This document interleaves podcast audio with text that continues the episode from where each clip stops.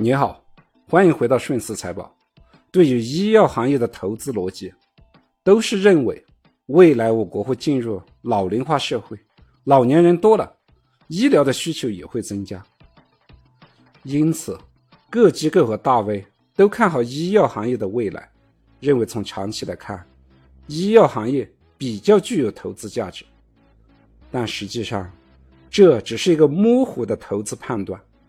对于一个行业的价值，还是需要从他们各自的细分行业去看，分析一下各细分行业是否具备长期的利润创造潜力。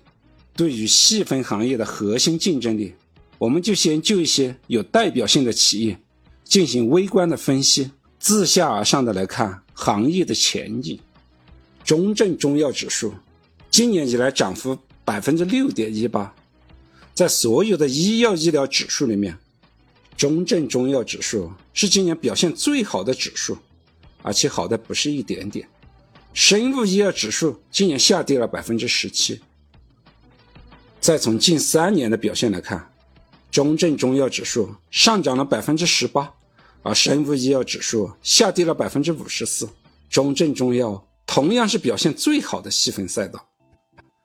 中证中药指数的持仓。最大的四家公司是片仔癀、云南白药、同仁堂、东阿阿胶，四家企业的权重占比接近百分之三十，对整个行业已经是比较具有代表性了。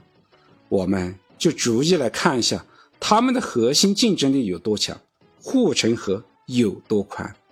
先说第一家片仔癀，片仔癀，它的核心竞争力。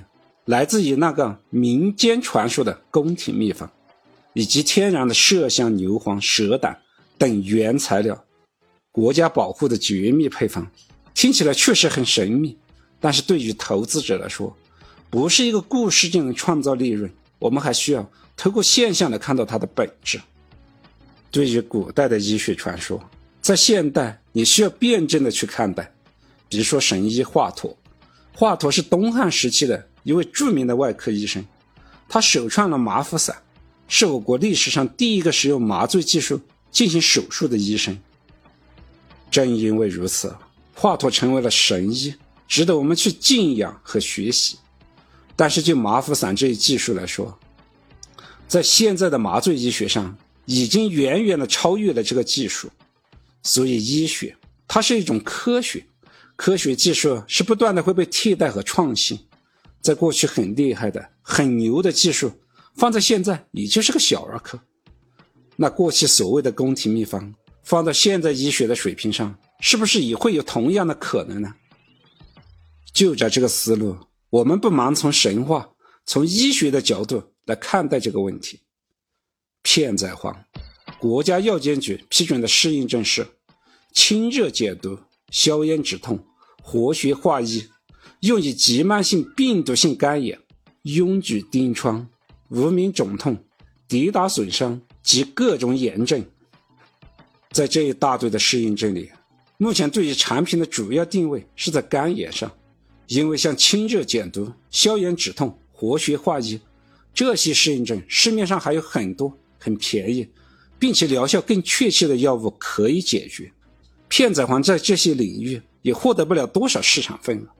急慢性肝炎就成为了它的核心竞争力，再拓展也就只能拓展到保肝护肝这个领域了。目前的销售渠道主要是药店零售，靠不停的涨价和炒作，在二零二二年获得了三十六亿的销售额。从目前中国的医疗市场来看，最主要的销售端还是在医院，因为每个人得病之后。特别是能消费片仔癀这样价位的高端人群，生病之后，肯定都是先到医院去看的。不到医院去看，他也不知道得的是病毒性肝炎，也不会在药店乱买药。所以医院端对片仔癀的未来还是非常重要的。但是显然，片仔癀没有这样的优势。我们再来看一下药店的销售情况，二零二二年的年报。片仔癀肝病用药总的销售额是三十六亿元，但是我们从零售药店端可以查到的销售额是十三点六二亿元，也就是说，在销售渠道上，在目前主流的公立医院端和零售渠道端销售占比都不大。